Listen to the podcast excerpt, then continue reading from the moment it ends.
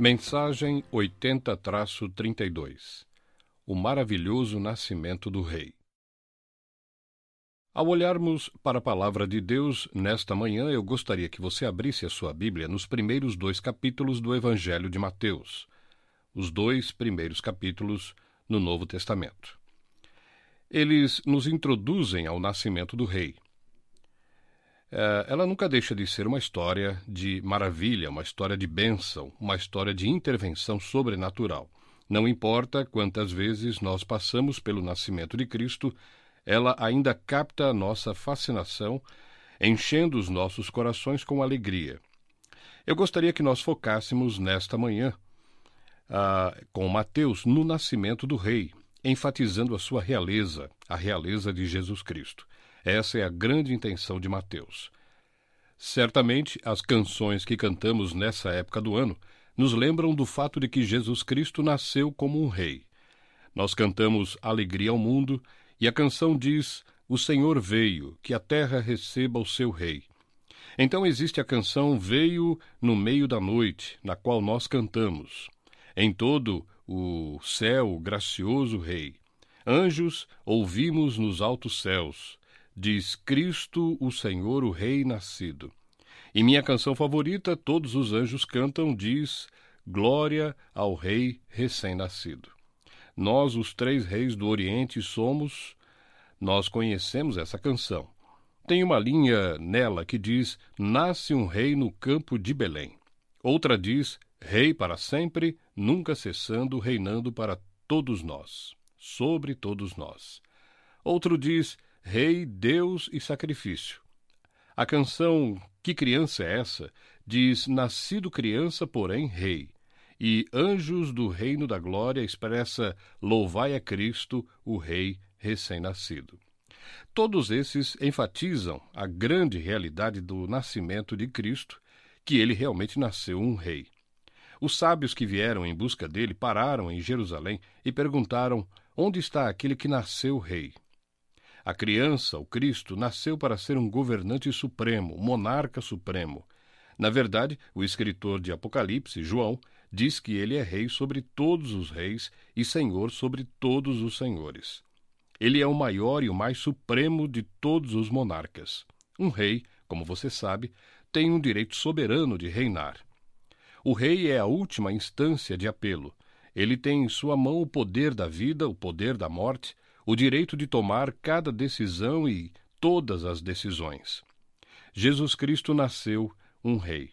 Ele é diferente de qualquer outro rei, mas mesmo assim um rei. A diferença está em sua realeza transcendente, em seu caráter real transcendente, em seu reino, domínio, autoridade e poder transcendentes. Porém, Mateus quer que nós, particularmente, possamos entender que Jesus é rei e que o seu nascimento é o nascimento de um rei. Assim, nos primeiros dois capítulos, ele foca nos aspectos reais do nascimento de Cristo, e é isso que eu gostaria de ver com você nesta manhã. Em primeiro lugar, no capítulo 1, versículos 1 ao 17, nós temos a genealogia de Jesus. Isto é, nós temos a linhagem de descendentes de Abraão até o nascimento de Cristo. Com isso, Mateus quer que nós entendamos a sua descendência real. Qualquer um que é rei precisa ter ascendência real. Um rei precisa ser de uma linhagem autêntica. Ele deve possuir sangue real. Para assumir o trono, ele precisa ser descendente de uma linhagem real. Na verdade, isso foi precisamente verdadeiro a respeito de Jesus. Em Israel, a linhagem racial dos judeus veio de Abraão. Abraão foi o pai de todo o povo judeu. Assim, em termos raciais, ele precisaria ser um descendente de Abraão. Na descendência de Abraão, a linhagem real começa com Davi. Assim, para ter um pedigree de um rei, para possuir uma linhagem real, alguém precisaria ser filho de Abraão e filho de Davi. A linhagem racial foi prometida para Abraão em Gênesis 12. A linhagem real foi prometida através de Davi em 2 Samuel, capítulo 7. Assim, para qualificar, Jesus precisa ser filho de Abraão, filho de Davi. E a genealogia começa com essas palavras. Versículo 1, livro da genealogia de Jesus Cristo, filho de Davi, filho de Abraão. Os dois nomes mais importantes na genealogia foram dados primeiro Abraão pela linhagem racial e Davi pela linhagem real. Então, no versículo 2, nós temos uma apresentação mais detalhada da genealogia, começando com Abraão, indo até Davi, no versículo 6, e em última instância para Cristo, no versículo 16. Assim, o Senhor Jesus é filho de Abraão, filho de Davi. Ele cumpre o requerimento real. Para ascender ao trono, ele precisou ter uma linhagem real. Agora, eu quero sugerir para você que o detalhe dessa genealogia é muito importante. Mateus está escrevendo para uma audiência judaica, primariamente, que são tenazes a respeito da questão de pedigris. A certificação é essencial para eles. Toda a sua cultura se estrutura em torno disso. Por exemplo, quando os filhos de Israel entraram na terra de Canaã e Deus lhes deu aquela terra para habitar, ele dividiu a terra dando territórios específicos para cada tribo. Assim, a tribo da qual você fazia parte ditava o lugar em que você viveria e a terra que você possuiria. Dentro do território tribal, as famílias assumiam certas porções de terra e a sua ligação com a sua família determinava onde seria sua casa, onde seria sua terra. Assim, a sua linhagem era muito, muito importante para o estabelecimento ou para estabelecer o lugar de sua residência. Tribos, famílias, casas de ancestrais eram altamente essenciais no entendimento do seu relacionamento, direitos e privilégios na terra da Palestina. Quando havia a necessidade de vender, transferir ou trocar uma propriedade, ele requeriria um conhecimento de árvores genealógicas para garantir de quem era a propriedade. No ano do jubileu, no 15º ano, quando a terra voltava para a família original, novamente, isso era algo necessário para o que receberia a porção de terra, porque ele era descendente e ele teria que provar que ele era o descendente daqueles que eram originalmente donos da terra. Quando os filhos de Israel foram levados ao cativeiro na Babilônia por volta do ano 600 a 586 a.C., eles foram levados para o exílio. A sua terra foi desolada. Eles não tinham mais posses.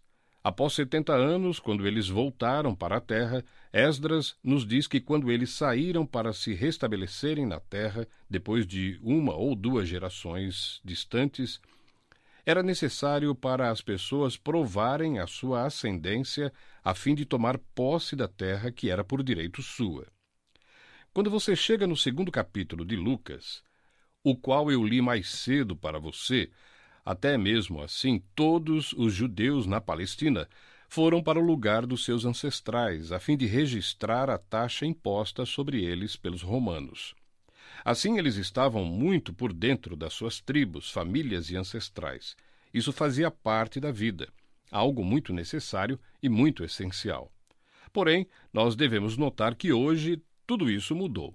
Não existe judeu hoje que tenha alguma ideia de sua linhagem.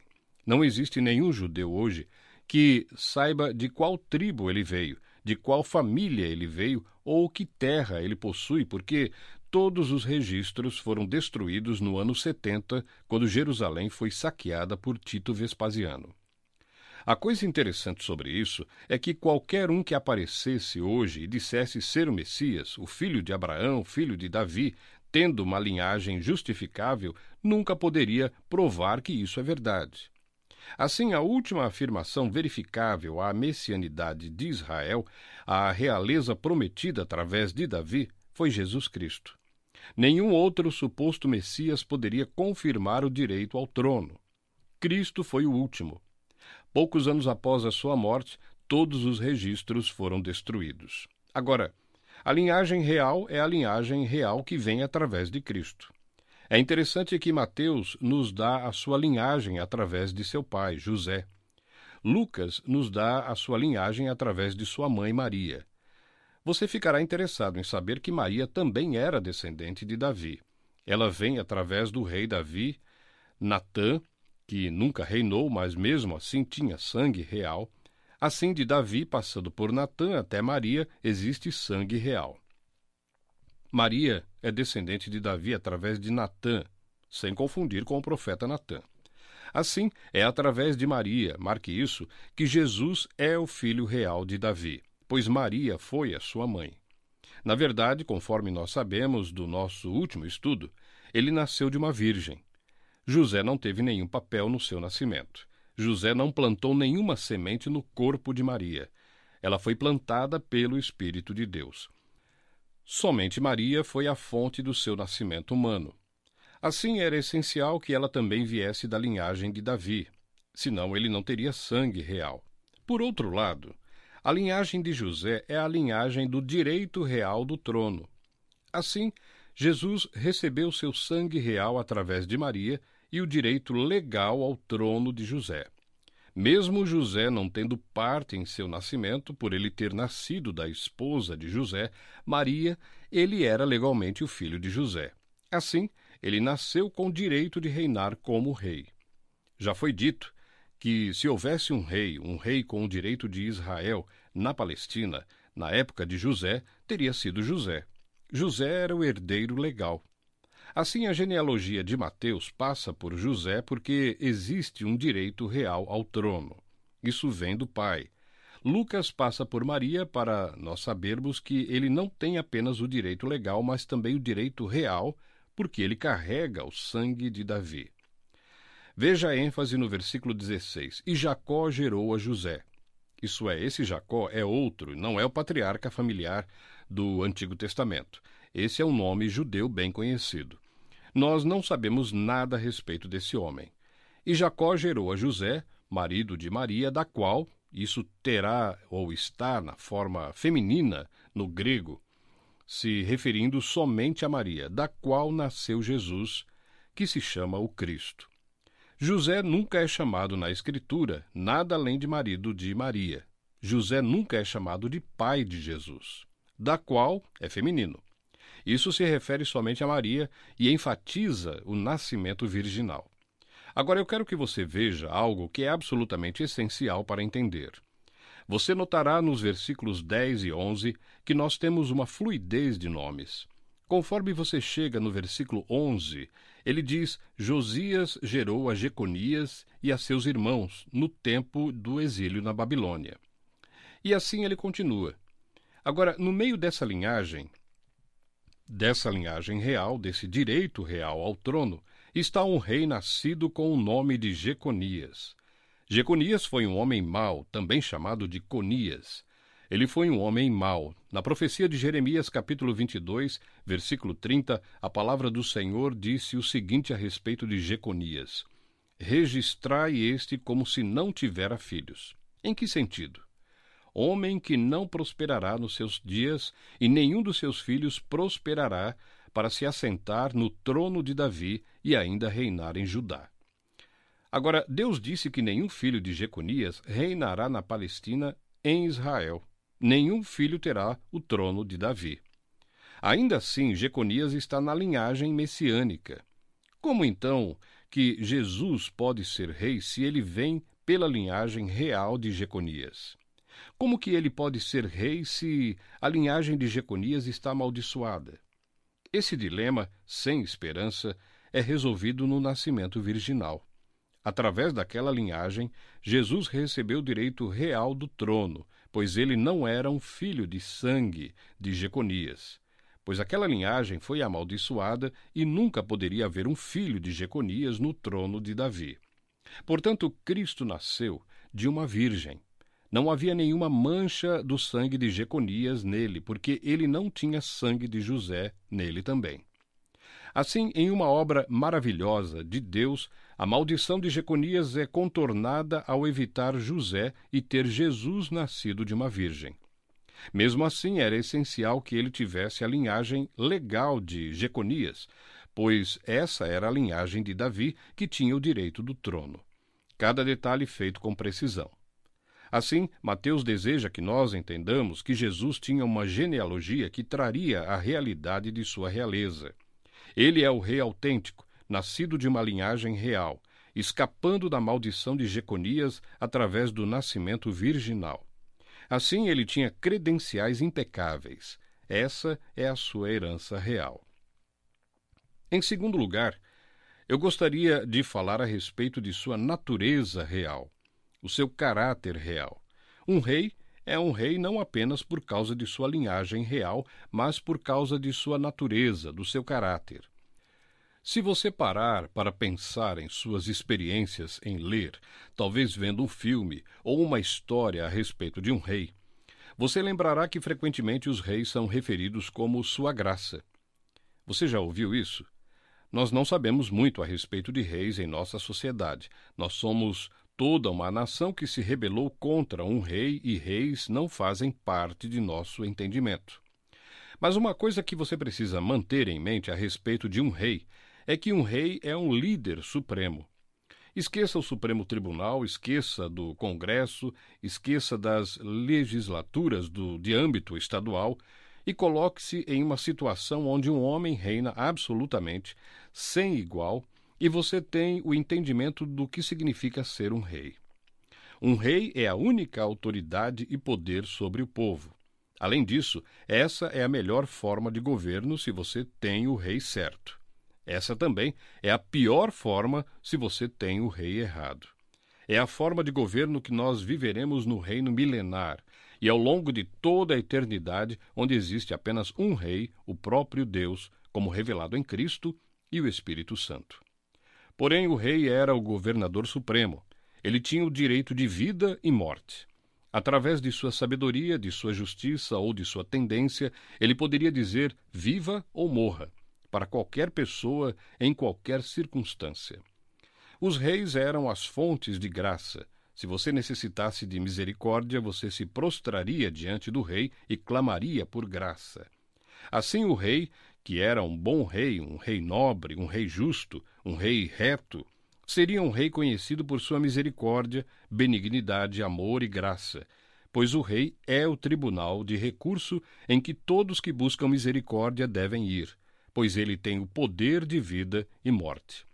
E você vê, conforme você olha para a genealogia, que Jesus será um rei de graça. Não há dúvidas quanto a isso. Ele será um rei que os pecadores podem ir para pedir perdão e favor. Ele será um rei que os que violaram a sua própria lei e desprezaram seu próprio nome podem ir e pedir perdão. Como nós sabemos disso? Isso está amarrado até mesmo na genealogia. Posso lhe mostrar o porquê?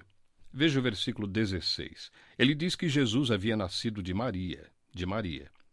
Aqui você tem a escolha de uma mulher de todo mundo da linhagem de Davi para ser a mãe do Rei dos Reis e Senhor dos Senhores. O que é inacreditável a respeito disso é que Maria não era alguém sem pecado. Maria não era uma mulher perfeita. Ela não era uma pessoa sem pecado. Ela era uma pecadora como todos os outros homens e mulheres. Ela estava a caminho da eternidade sem Deus se ela não tivesse confiado em Deus, crido em Deus, recebido o seu próprio Filho, o Salvador, o Senhor Jesus Cristo. É evidente, no registro do Novo Testamento, que Maria não conhecia nenhuma santidade especial, que ela não possuía nenhuma santificação única. Por exemplo, por exemplo, em Marcos capítulo 3, no versículo 31, Jesus estava ensinando em uma casa e sua mãe e seus irmãos chegaram.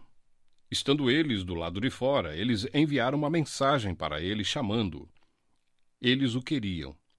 Uma multidão estava assentada ao seu redor e disseram para ele: Ouça, tua mãe, teus irmãos e irmãs estão lá fora à tua procura.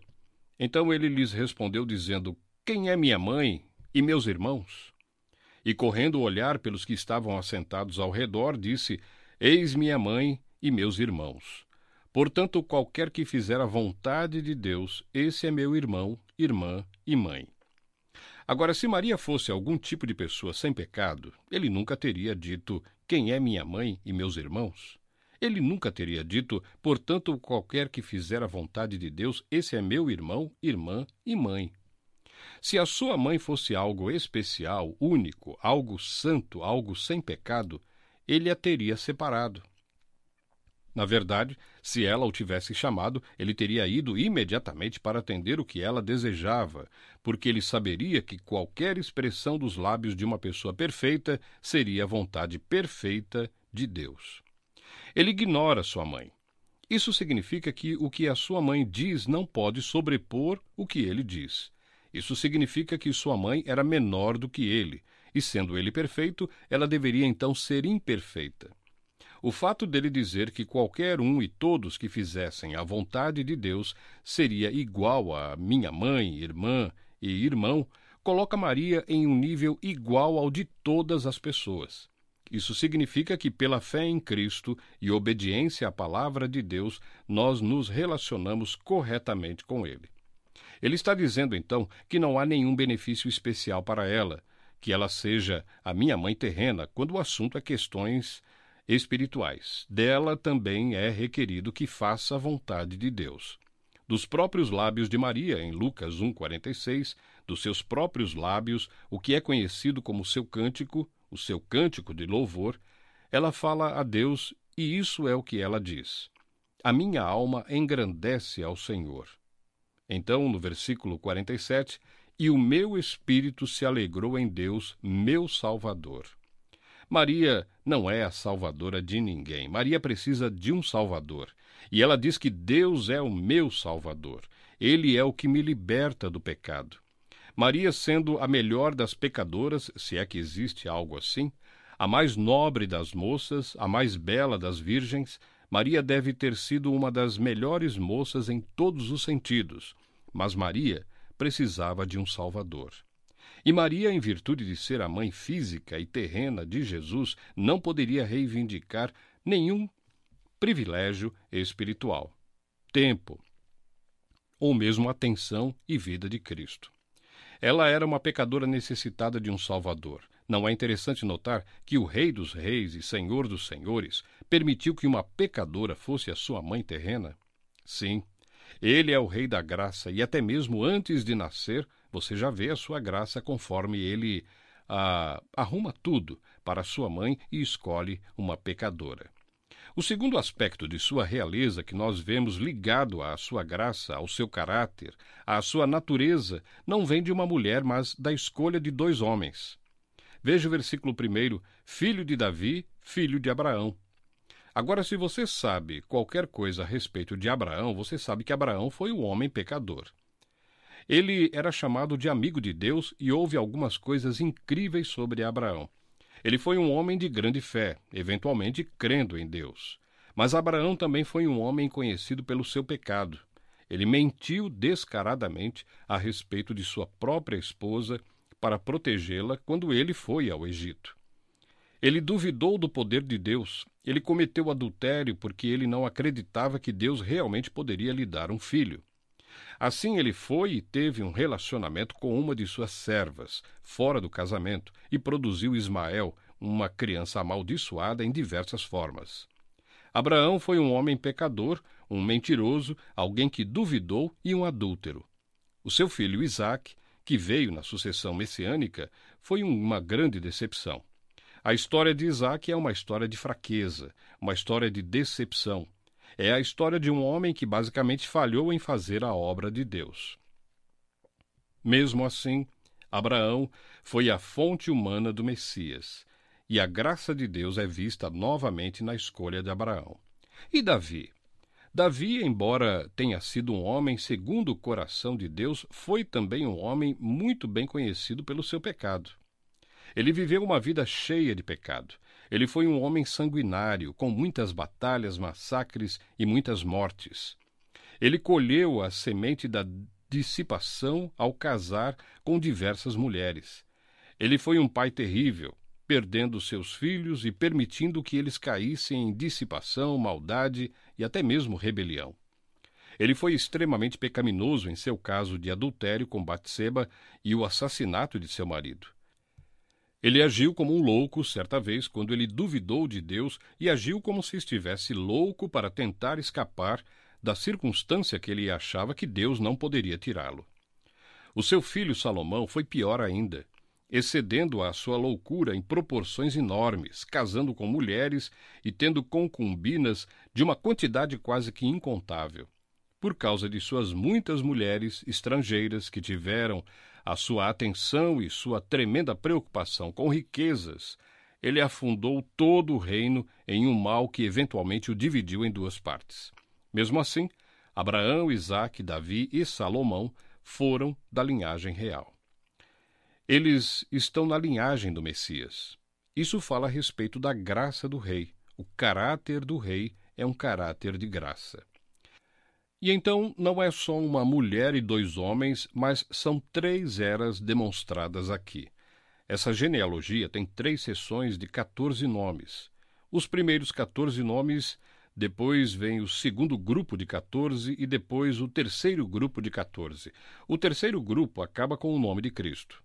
Cada um desses 14 nomes, e nós não sabemos por que o Espírito Santo escolheu o número 14, não sabemos qual era a estratégia ali, mas cada um desses três grupos é de períodos diferentes. Os primeiros 14 nomes incluem os patriarcas, Abraão, Isaque, Jacó e por aí vai, e também os juízes. Alguns juízes são mencionados nesse primeiro grupo. O segundo grupo de 14 são os reis, a monarquia, Davi e Salomão, Roboão, Abias, Asa, Josafá, Jorão e Uzias, Jotão, todos esses são reis. O terceiro grupo de 14 lida com o período do cativeiro. Período 1, um, patriarcas e juízes. Período 2, monarquia. Período 3, do cativeiro da Babilônia até a vinda de Cristo. Esse é um período de 600 anos que nós conhecemos pouco. Os nomes nesse grupo não são muito conhecidos para nós. Estamos no escuro. Nomes como Abiúde, Eliakim, Azor, Sadoc, Aquim, Eliúde, até quase o final da lista. Nós não sabemos quem eles são. Eles são encobertos pela escuridão. Pouco é conhecido deles, são pessoas obscuras. A era dos patriarcas e dos juízes foi uma era do pecado. Todos eles eram pecadores. A era da monarquia foi uma era de declínio, degeneração, apostasia, cativeiro e destruição. E do cativeiro até a vinda de Cristo foi uma era do mal, uma era de engano, um tempo de hostilidade, um período de guerra na terra da Palestina. Todos esses períodos foram tempos de mistura de glória e pathos, tempo de heroísmo e desgraça, tempos de homens renomados e homens desconhecidos. Mas uma coisa que vemos em todas estas listas é que esses eram todos homens pecadores que viveram em tempos de pecaminosidade e, mesmo assim, eles foram escolhidos para fazer parte da linhagem messiânica. Então, se você está falando sobre aquela mulher que era a mãe dele, os dois homens que se destacam na genealogia ou das três eras da história, tudo aponta para a graça do rei, que, mesmo sem ele ter nascido, ele demonstra sua graça na escolha daqueles que são seus ancestrais. Mas isso fica ainda mais claro quando olhamos para quatro marginalizados, quatro marginalizados, quatro mulheres pecaminosas pelas quais Deus providenciou graça. Existem quatro mulheres na genealogia que são notáveis pela sua inclusão. A primeira está no versículo 3. Lá naquele período patriarcal, uma mulher chamada de Tamar. Lá diz no versículo 3: Judá gerou de Tamar a Pérez e a Zera. Você precisa entender que em Gênesis 38, se você tiver um tempo para ler isso depois, leia com muito cuidado. Tamar cometeu incesto. E Pérez e Zera, que nasceram dela, nasceram do incesto. O mal do incesto veio, repugnante e vil. Ela era culpada de prostituição, culpada pelo incesto, e deu à luz a dois filhos que nasceram desse incesto. Não é só ela que está na genealogia, mas os dois filhos dela também. Isso vai lhe dizer algo sobre a graça de Deus. Depois você vai perceber, no versículo 5, Salmão gerou de Raabe a Boaz. Um homem chamado de Salmão casou com uma mulher de Canaã, uma mulher realmente pagã chamada Raabe. Raabe era uma prostituta que cuidava de um bordel em Jericó. Se você ler cuidadosamente o relato de Josué 2, você vai ler sobre Raabe que creu no verdadeiro Deus e escondeu os seus espiões que estavam espiando Jericó. Mas ela era uma prostituta por profissão e mesmo assim ela foi incluída na linhagem messiânica. Foi dado a ela o privilégio de dar à luz a Boaz, que foi um tipo de redentor também. Tem também uma terceira mulher citada na genealogia, também no versículo 5, Ruth. Mais uma vez era uma moabita. O povo moabita veio de um incesto. O povo, como um todo, era amaldiçoado. E aqui essa mulher que veio de um povo amaldiçoado, essa mulher pagã, essa mulher idólatra, entra na linhagem, casa com o redentor Boaz e se torna o bisavô de Davi. Então Deus toma duas prostitutas e uma mulher amaldiçoada, pagã, idólatra, moabita, e as coloca na linhagem messiânica. E então, de forma maravilhosa, o versículo 6 diz: Jessé gerou ao rei Davi, e o rei Davi a Salomão, da que fora mulher de Urias. Quem é essa? Batseba. Segundo Samuel 11, a adúltera. Duas prostitutas, uma moabita amaldiçoada e uma adúltera. Mas mesmo assim ela foi a mãe de Salomão, esposa de Davi. Incrível. A graça de Deus em escolher uma mulher em escolher aqueles dois homens muito significativos, em escolher pessoas nessas três eras e em escolher os quatro ou as quatro marginalizadas, realmente é um rei da graça. Linhagem real, natureza real. Terceiro ponto, e eu vou falar brevemente nesse assunto, versículo 18 e seguintes, nos instruem sobre seu nascimento real. Ele tinha o direito de ser rei pela sua linhagem. Ele tinha o caráter de rei. Ele era gracioso. E agora nós vemos que ele tem o poder de ser rei por causa de seu nascimento único. O nascimento de Jesus Cristo, diz o versículo 18, foi assim: estando Maria, sua mãe, desposada com José. Isso significa que ela estava noiva dele. E aqui isso significa que era um noivado legal, com um contrato, não como os noivados de hoje em dia. Pessoas noivam hoje e depois elas devolvem as alianças sem nenhuma culpa. Tem muita emoção, mas não muita legalidade. Na verdade, não tem nenhuma legalidade. Noivados não são nem um pouco legais hoje em dia, mas naquela época era algo legal. Existia uma promessa que tinha sido feita em contrato de acordo com Deuteronômio 20, versículo 7. Esse período de noivado era de nove a dezoito meses no máximo. E o propósito desse período era para que a noiva demonstrasse sua virgindade. Em outras palavras, o medo de qualquer homem jovem era entrar em um relacionamento com uma jovem mulher. Ele casaria com ela e depois descobriria que ela estava grávida e iria perceber que ele não era o pai da criança. Mas agora ele estava em um relacionamento com contrato. E para que ele pudesse verificar que ela era virgem, ele entraria nesse relacionamento reconhecendo a pureza da jovem mulher também, juntamente com toda a comunidade. Então existia esse período de nove a dezoito meses para ela demonstrar a sua pureza, para mostrar que ela não estava grávida. E então viria o chupá, que era a cerimônia que acontecia quando o casamento era consumado. Mas no caso de José, ele estava prometido a Maria, sem que tivessem antes coabitado, isto é, antes de chupá, antes da cerimônia, antes da consumação física da união deles. Achou-se grávida. O maior medo de José se realizou um choque sobre todos os outros choques. Essa jovem menina Maria deveria ser uma jovem mulher com o caráter mais lindo em comparação com todas as outras. Isso seria algo que nem um milhão de anos José imaginaria que isso iria acontecer. Mas no período de noivado, antes dos dois coabitarem, ele descobre que ela está de fato grávida.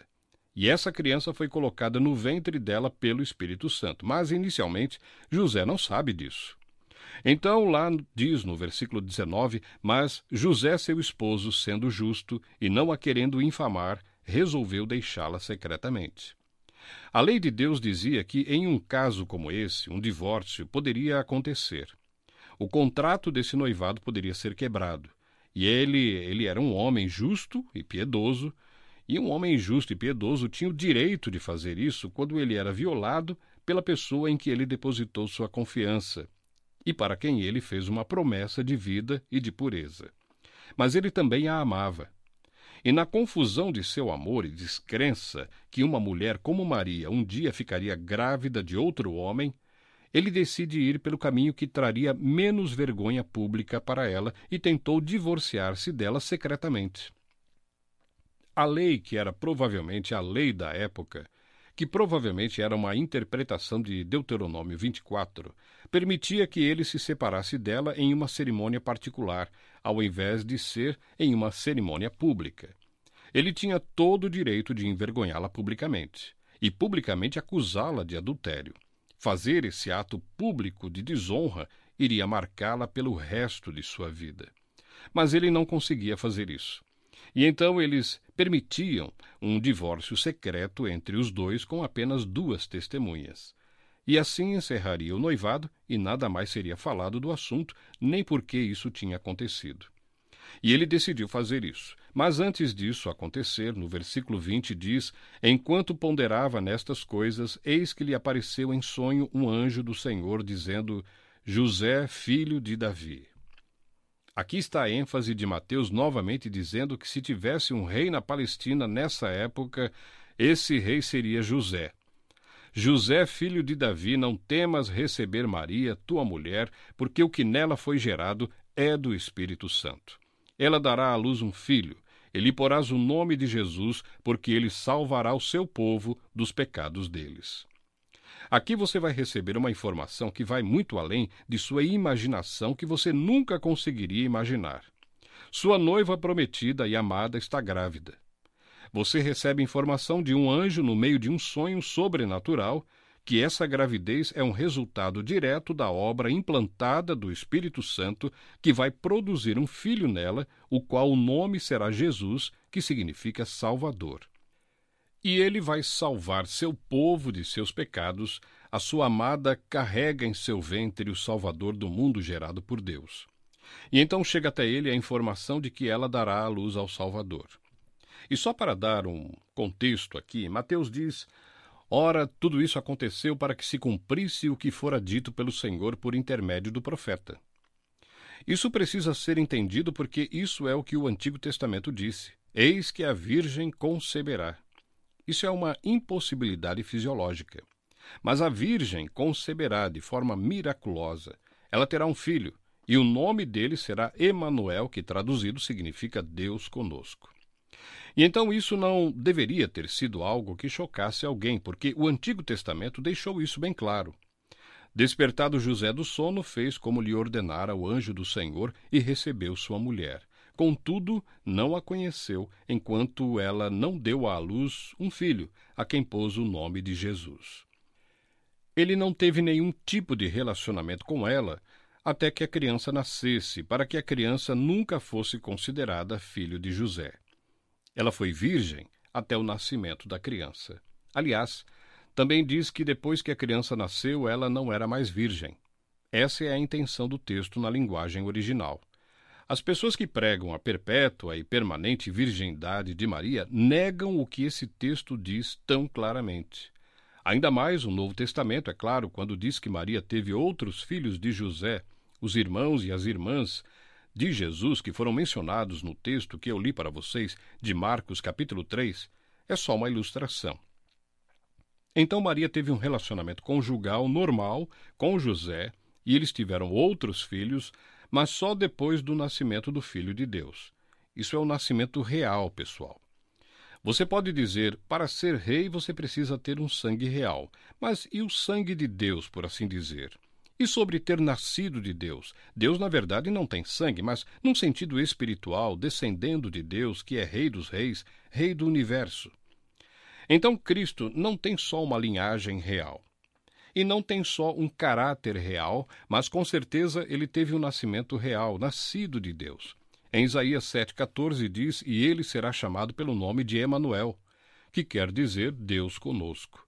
Deus em carne humana. Ele nasceu como realeza. A manjedoura não era algo de realeza, e a estrebaria não era algo de realeza.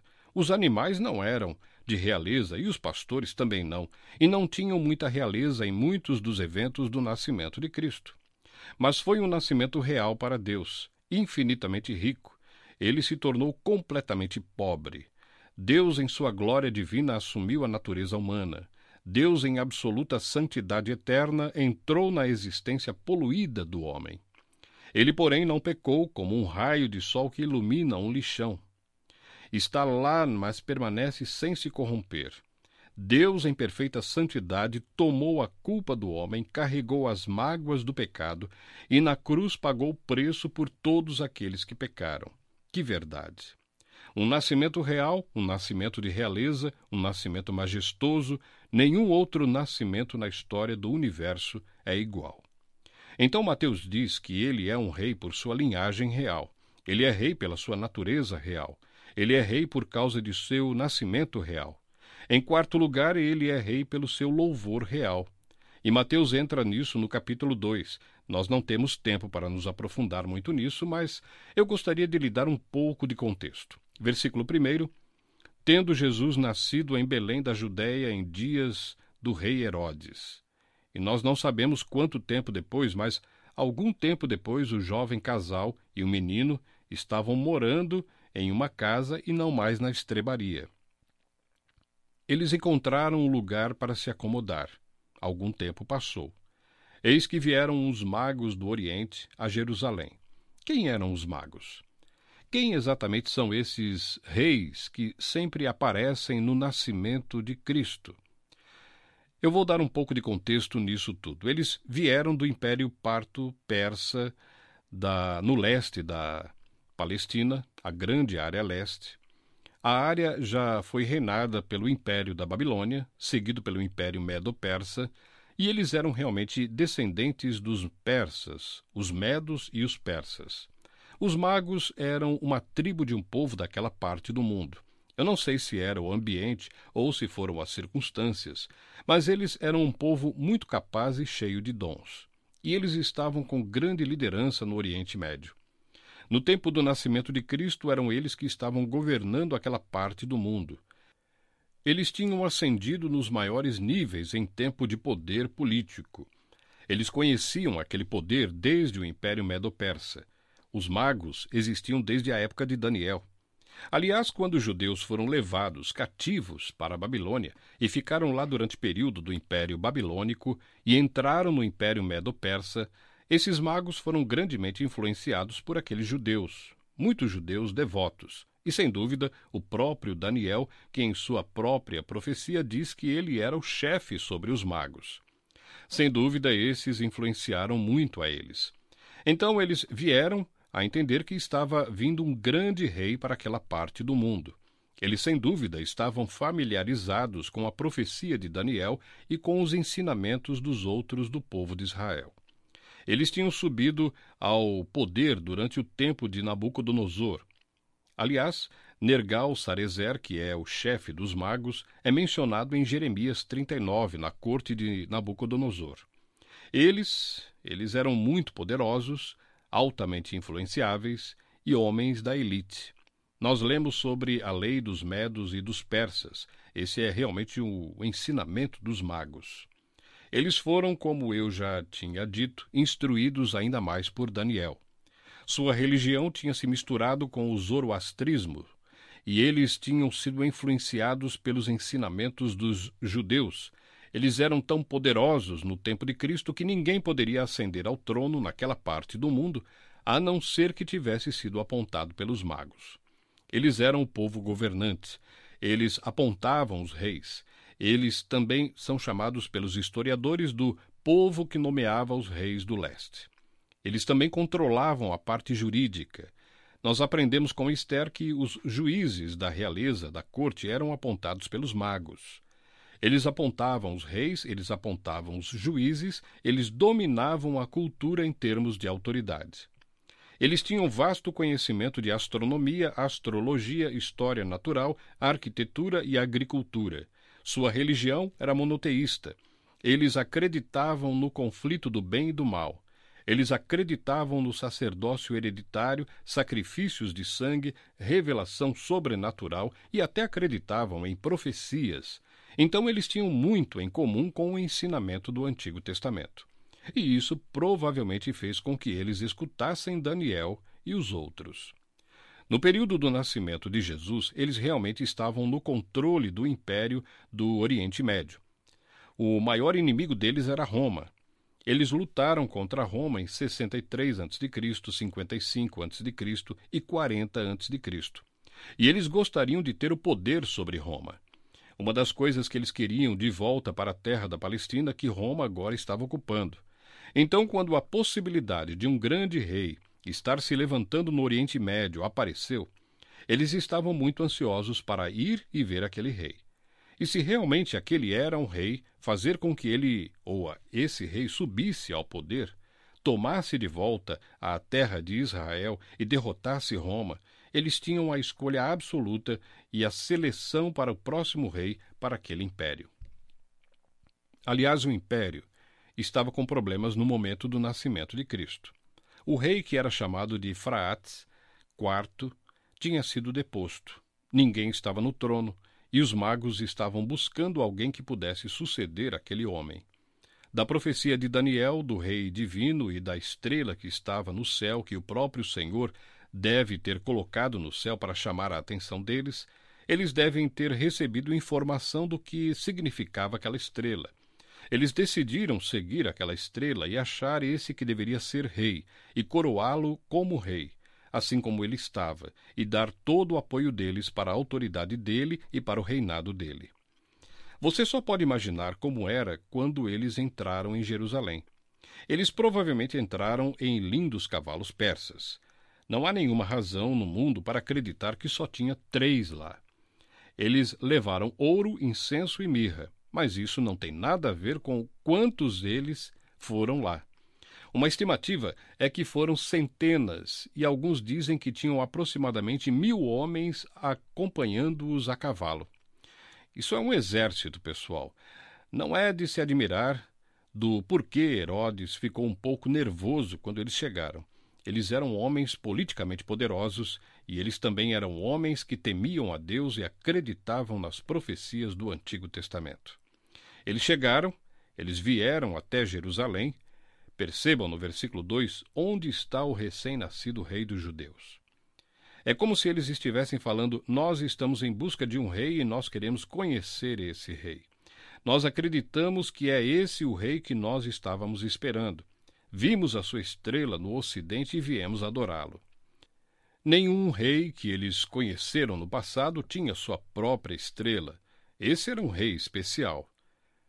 E tendo ouvido isso, alarmou-se o rei Herodes e com ele toda Jerusalém. Ele estava se sentindo tão ameaçado e intimidado, com medo que viria outro rei. Quando ele escutou isso, ele ficou perturbado. E lá diz, e com ele toda Jerusalém. Você sabe por quê? Se Herodes estava perturbado, todo mundo também estava, porque ele começava a matar as pessoas. E todo mundo ficava com problemas, porque eles temiam que talvez agora eles é que iriam morrer. Então, convocando todos os principais sacerdotes e escribas do povo, indagava deles onde o Cristo deveria nascer. Em Belém da Judéia, responderam eles, porque assim está escrito em Miqueias. Foi escrito pelo profeta Miqueias. E tu, Belém, terra de Judá, não és de modo algum a menor entre as principais de Judá, porque de ti sairá o guia que há de apacentar o meu povo, Israel. Então Herodes secretamente chamou os magos, pegou a informação deles de quando a estrela apareceu. E ele os enviou até Belém e disse: Ide informar-vos cuidadosamente a respeito do menino. E quando o tiverdes encontrado, avisai-me para eu também ir adorá-lo. E você conhece o resto da história. Ele não queria adorá-lo, ele queria matá-lo. E por divina advertência, prevenidos em sonhos para não voltarem à presença de Herodes, os magos regressaram por outro caminho à sua terra. Eles nunca voltaram para dizer para Herodes onde ele estava. Herodes ficou tão furioso que ele massacrou todo menino abaixo de dois anos, pensando que ele conseguiria matar o rei junto com todas as outras crianças. O que eu quero que você perceba é que, particularmente, quando os magos chegaram, no versículo 11, eles chegaram até a casa e, mais uma vez, somos lembrados que algum tempo já se passou e eles já estão em uma casa, não na estrebaria.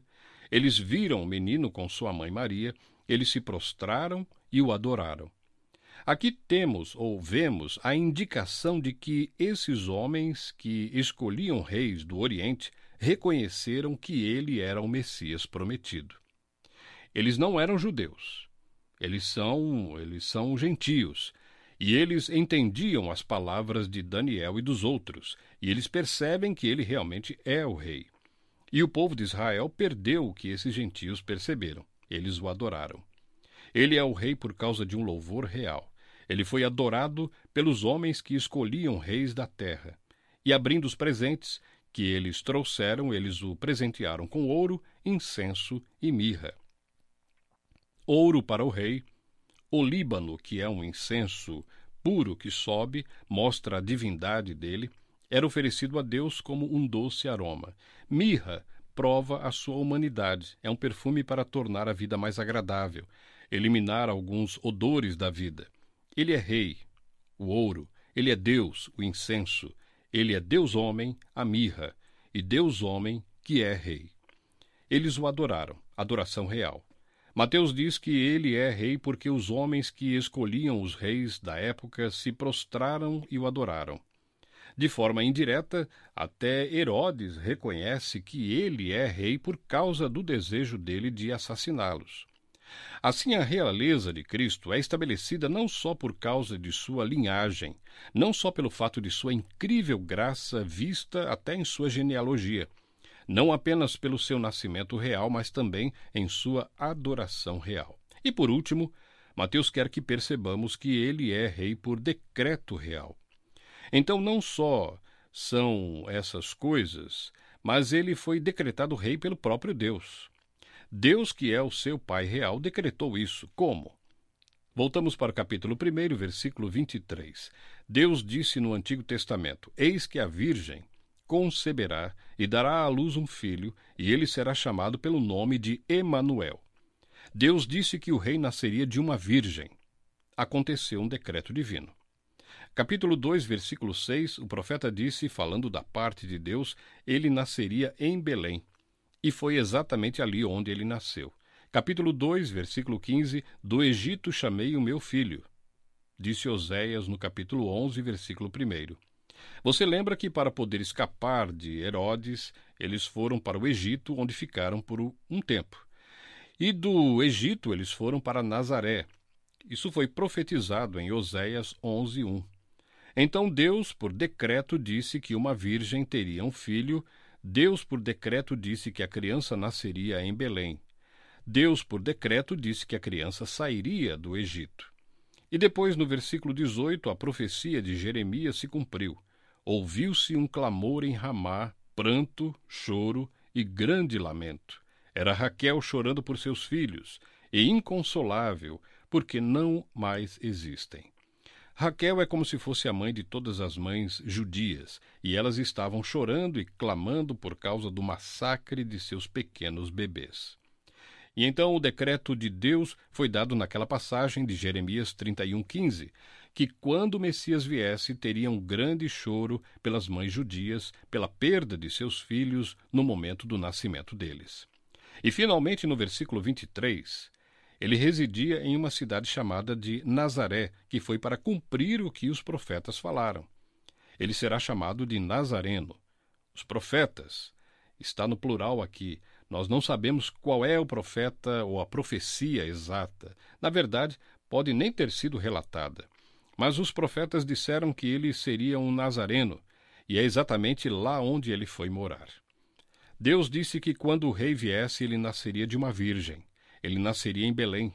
Quando ele viesse, ele viria do Egito. Quando ele viesse, teria um massacre que causaria o choro das mães pelos seus filhos mortos. E quando ele viesse, ele moraria em Nazaré para que fosse chamado de Nazareno.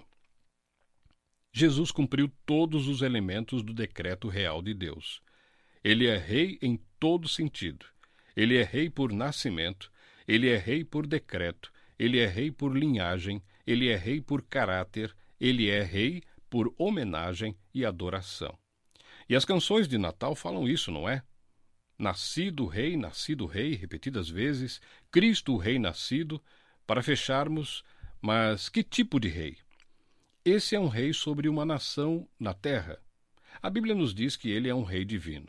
A Bíblia nos diz que ele mesmo diz: Meu reino não é deste mundo. Ele disse: O reino está dentro de vós, ou entre vós, ou no meio de vós. E nós aprendemos que é um reino espiritual. Ele reina nos corações daqueles que creem nele. Ele é soberano sobre aqueles que o amam. Ele é soberano sobre aqueles que dobram seus joelhos e se prostram diante dele e buscam seu gracioso perdão pelos pecados. Ele é rei sobre aqueles que aceitam sua morte e ressurreição para a salvação. E um dia ele será rei sobre toda a terra e todo o universo irá se submeter a ele. Ele é rei agora no sentido espiritual, ele será rei de forma terrena, e ele será rei de forma eterna. Ele não é como qualquer outro rei. Por isso Pilatos não entendia. Ele não conseguia entender que tipo de rei é esse cujos súditos não lutam por ele. Ele não conseguia entender que tipo de rei é esse, ou era esse, que não possuía nenhum tipo de autoridade na terra, nenhuma autoridade na terra, nenhuma esfera de dominação na terra. Ele não compreendia esse tipo de rei. Ele é um rei e ele reina sobre os corações de todos aqueles que o amam, o servem e entregam suas vidas a ele. E um dia, ele vai reinar sobre todo o mundo. Quando os reinos deste mundo, dizem Apocalipse, se tornarem os reinos do nosso Senhor e seu Cristo, e ele reinará para sempre e sempre. Esse reino espiritual se tornará um reino na terra e vai florescer e se tornar um reino eterno, onde ele reinará para sempre e sempre, e nós com ele. Jesse Hussey, muitos anos atrás, no hino que nós conhecemos tão bem, escreveu as seguintes palavras, que nos dá uma resposta adequada a isso. Rei da minha vida, eu te coroo agora, a glória será tua. Vamos orar. Não é o suficiente, Pai, para nós que Cristo veio. Não é o suficiente que ele nasceu como rei se nós não nos prostrarmos diante de sua soberania, se não entrarmos em seu reino, se não sairmos do reino das trevas para o reino do teu filho amado. Não significa nada saber que Jesus veio, Deus encarnado, que viveu, morreu, ressuscitou, subiu aos céus, vive eternamente, reina eternamente. Isso não é o suficiente. Não há nenhum significado a não ser que eu pessoalmente abra o meu coração a Cristo e o coroo como o Rei da minha vida, e o confesso como Senhor e Mestre soberano e dono do meu coração.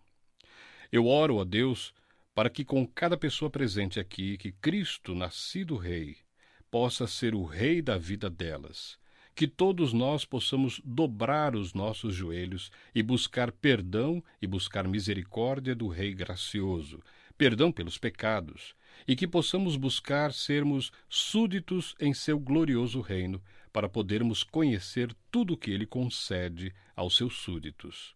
Te agradecemos, Pai, pela clara apresentação dentro da tua palavra do propósito da vinda de Cristo.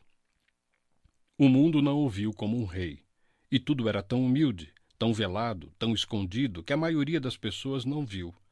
Mas aqueles que observaram com cuidado viriam seu nascimento majestoso, viram seu nascimento majestoso, seu caráter majestoso, suas palavras majestosas, seu poder real nos milagres que executava. E nós nos colocaríamos no meio desses que o coroaram como rei. O mundo colocou uma coroa de espinhos em sua cabeça e ridicularizou a ideia de que ele era rei. Mas ele é rei, rei sobre todo aquele que o ama. E logo ele será rei sobre todo o universo em sua gloriosa segunda vinda. Nós oramos para que todo o coração se abra para a realeza do Filho de Deus. Nós oramos em seu nome. Amém.